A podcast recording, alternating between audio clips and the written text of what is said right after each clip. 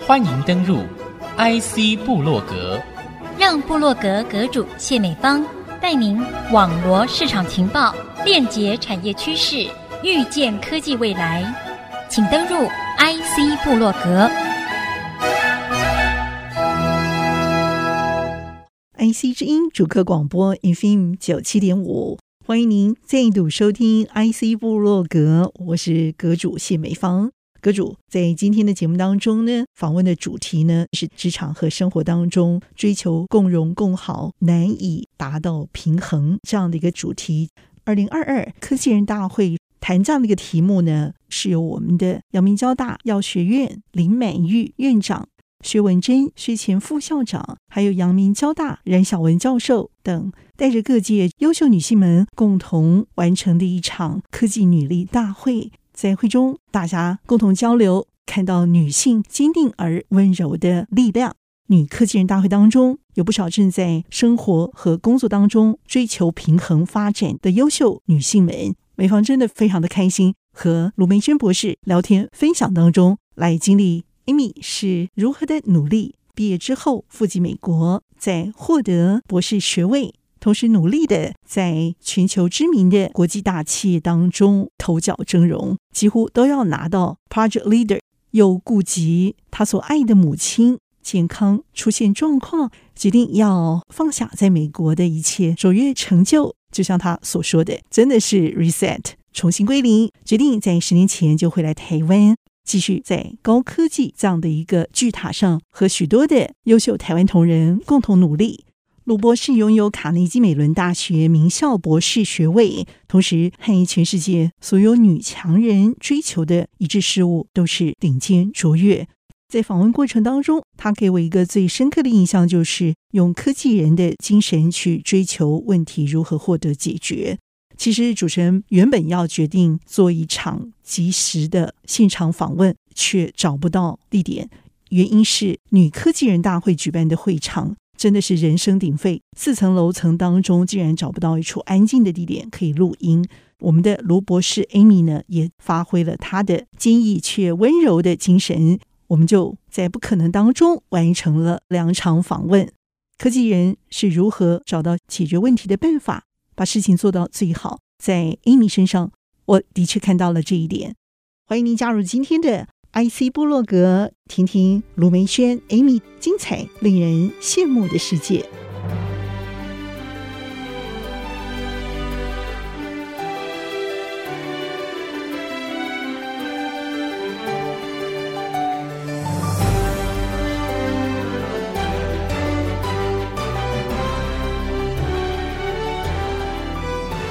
很喜欢听你讲小故事啊，所以我讲人生胜利组五个字的时候，我都还是很有疑惑，因为人一定会碰到不同的难题跟选择，但是你还是比较接近这一类啊，这一类的人性格往往是会比较容易去自我要求，但是你碰到一些你没有办法达到你的要求标准，比如说你的团队啊，他们的性格没有办法像你这么的坚毅而温柔，这么指标型的这种服务的热忱。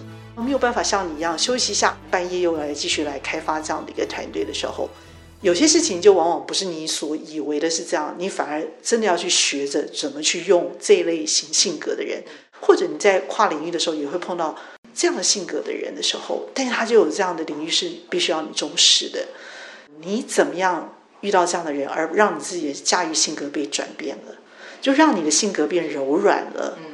可不可以用实际的案例来说，好不好？我觉得母亲的事情，母亲碰到高血压这件事情，但是她身体后来在你的悉心照顾之下，整个医疗的照顾之下，也变好了啦。我我我我可以说我有全心陪伴，但是悉心照顾这个我不敢鞠躬。你知道吗？那种感觉就是很有温度，知道？就是你知道，我就是很感动，你愿意陪着我，但是你是这不同的层级，你也愿意这样，我就觉得。其实，嗯，我对成绩这件事情。可能是因为在在美国有受的这个环境影响，我其实对于层级或阶级这件事情，我有点排斥。因为我觉得大家我说的伙伴关系，我其实我并不觉得我是主管就应该要怎么样怎么样。我觉得大家就是不同的角色，我们不同的分工，大家把自己的角色扮演好。我做好主管的工作，你做好员工的工作。我把我们的 project 定义出来，你把它执行好，这样的话这件事情才会完整，它就可以解决问题。这个是我的逻辑啦。你也是一个幸福企业嘛？看到你们公司啊、哦，比如说小厨房里头有满载的美食，员工不胖都难嘛，对不对？而且还真的还蛮好吃的。我看那些东西都是我们会去买的。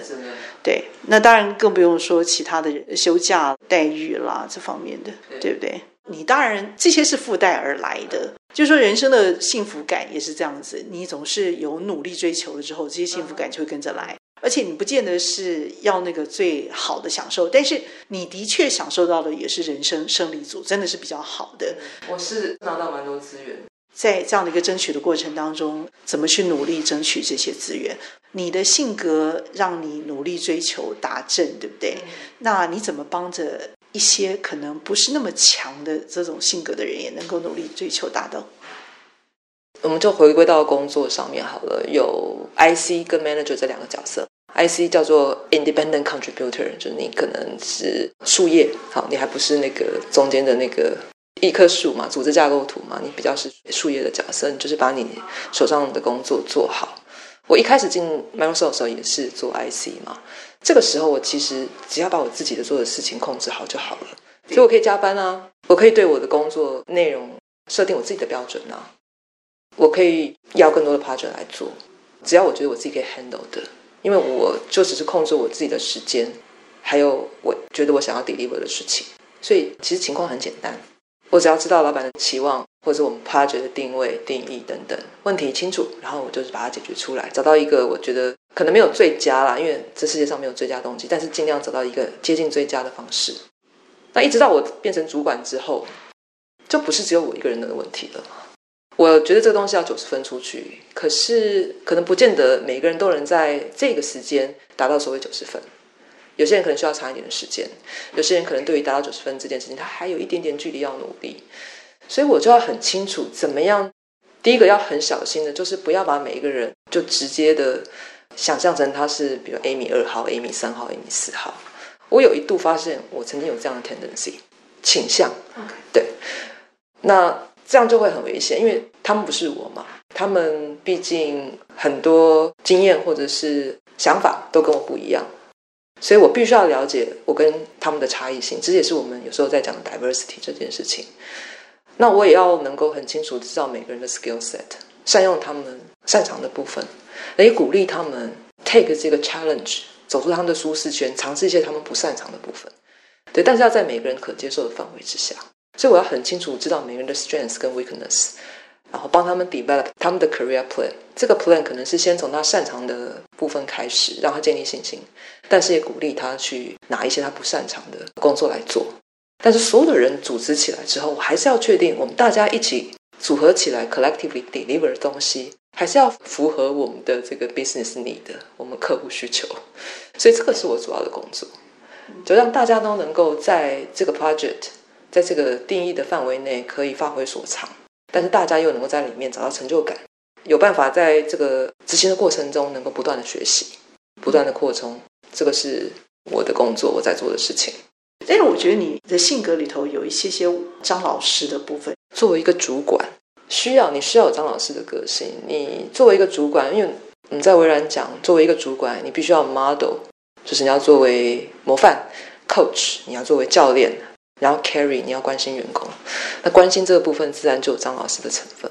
那你要能够就 set up，很难听到微软的首席研发总监有张老师这件事情。有有，我觉得这点我可以不心虚的说有，至少我会 try to 让我有那个部分。我必须要去聆听，而且 coaching 也是一样啊。coaching 并不是告诉你这个东西要怎么做，而是去引导你去自己思考啊，怎么样去解决你现在这种卡住的状况。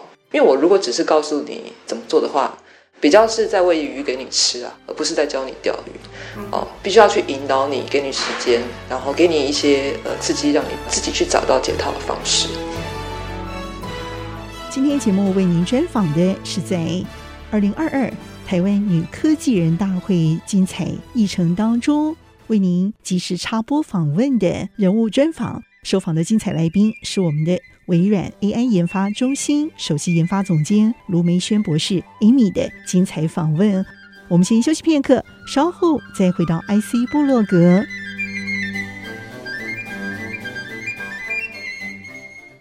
欢迎您继续加入 IC 波洛格聆听微软 AI 研发中心首席研发总监卢梅轩博士一席即兴的聊天访谈，听听他的生活和高压工作是如何追求卓越和平衡。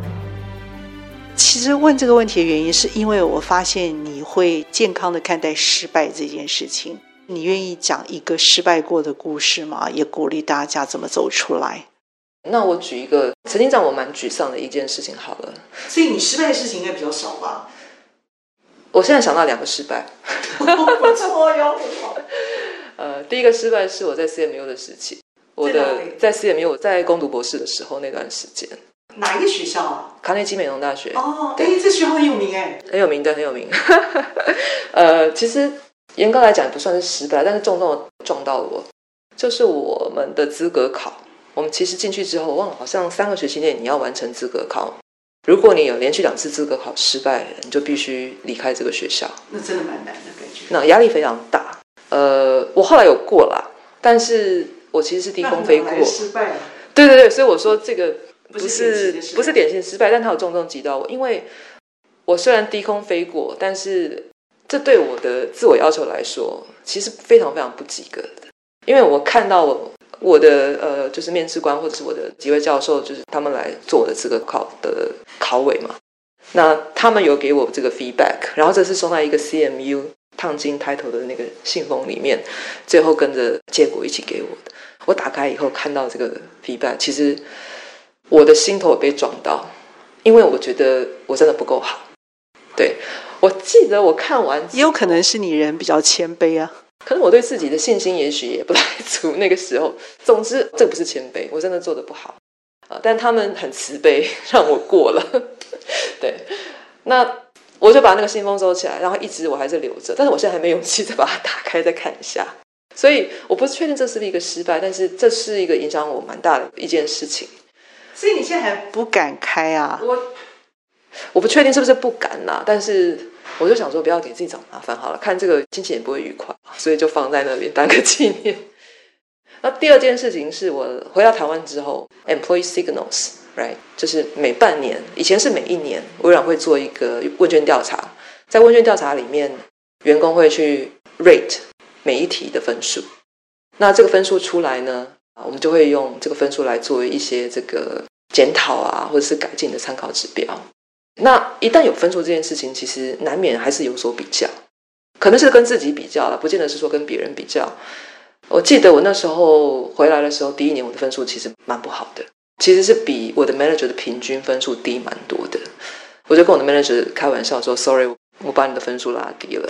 如果没有我的分数，你的分数会更好看。”呃，那个时候因为我其实也做了非常多努力，因为我刚刚你做了什么事情？为什么会拉低分数？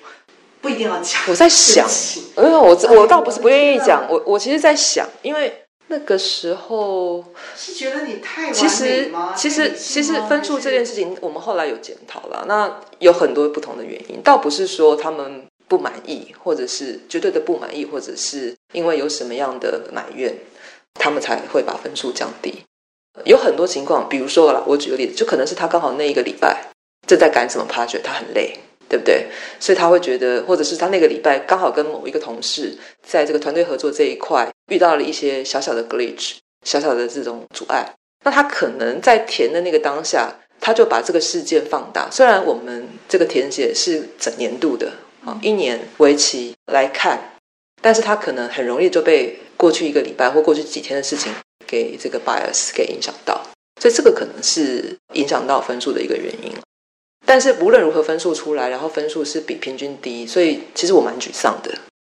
那我觉得沮丧的心情是骗不了人的，那个部分我也没办法去 control 它，我就是沮丧，我也不能够说就是有个开关我就让它不沮丧。那我后来有想想要怎么办呢？也不能让自己一直陷在这种悲惨的情绪当中嘛。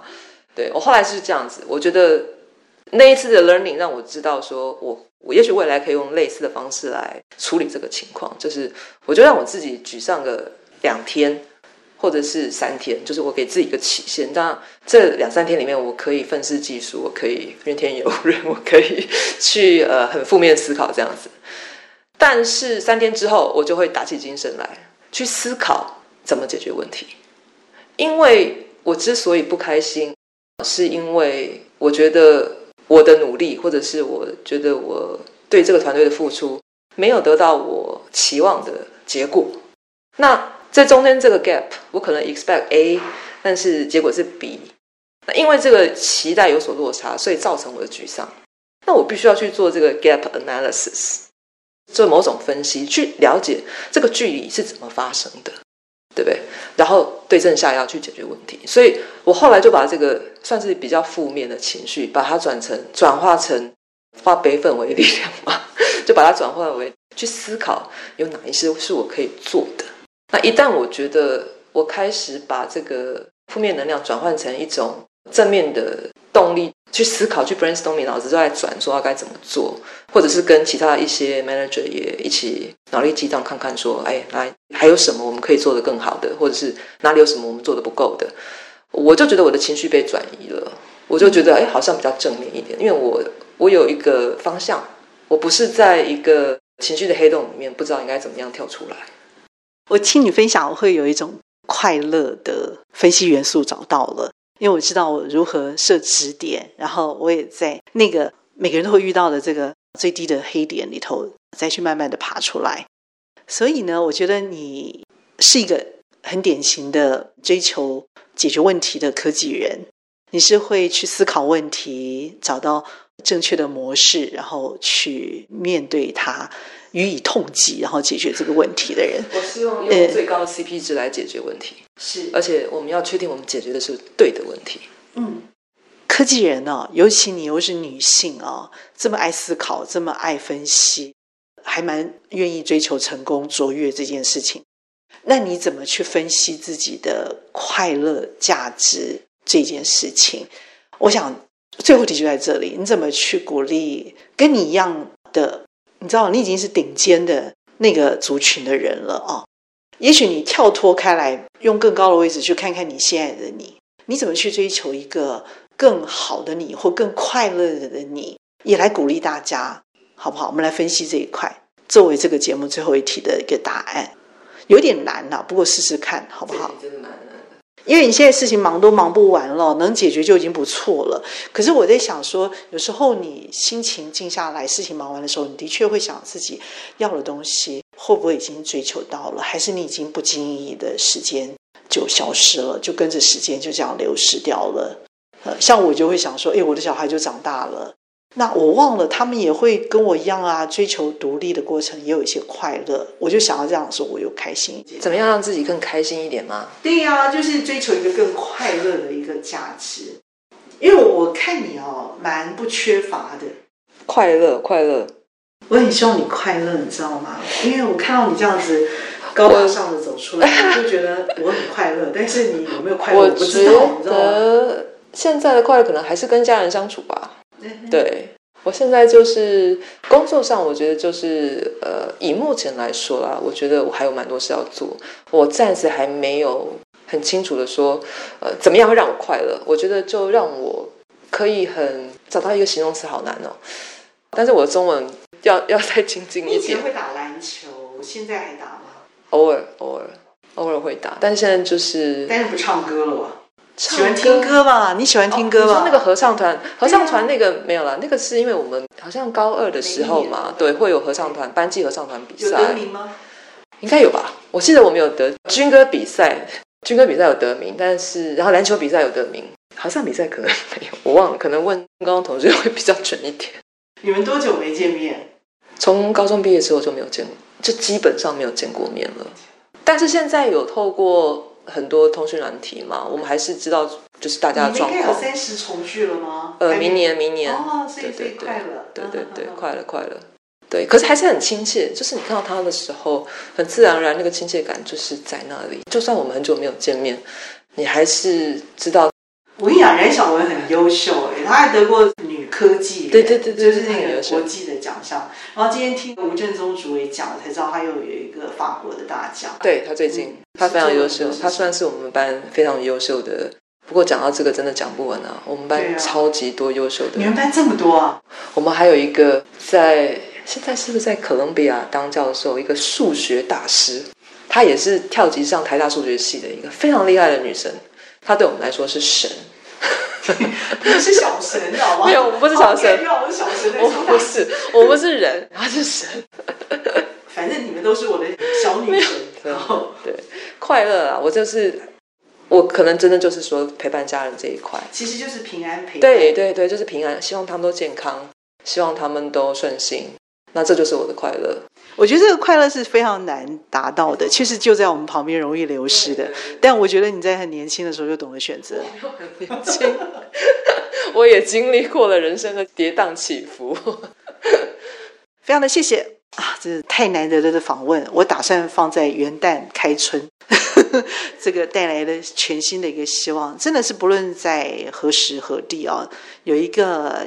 全新的心灵，好，那个心灵其实就是最洁净的，其实就是最愿意的心陪伴着你所爱的啊、我想对于 Amy 来说，哈，我们的这个微软总经理，那你负责的是我们的人工智慧首席研发总监啊，这样的一个职务，有智慧的、最美丽的 Amy，在高中的时候呢，却是篮球大将哦，到现在还在这个。电脑的这个 AI 场域上驰骋着这个快乐的飞奔着的 Amy，我们的卢玫萱卢博士啊，在一个很难得、大家想都想不到的地方，跟大家这么精彩热烈的分享，非常的谢谢 Amy，谢谢玫萱，谢谢谢谢你的邀请，也非常开心可以跟各位做这个简单的分享，谢谢。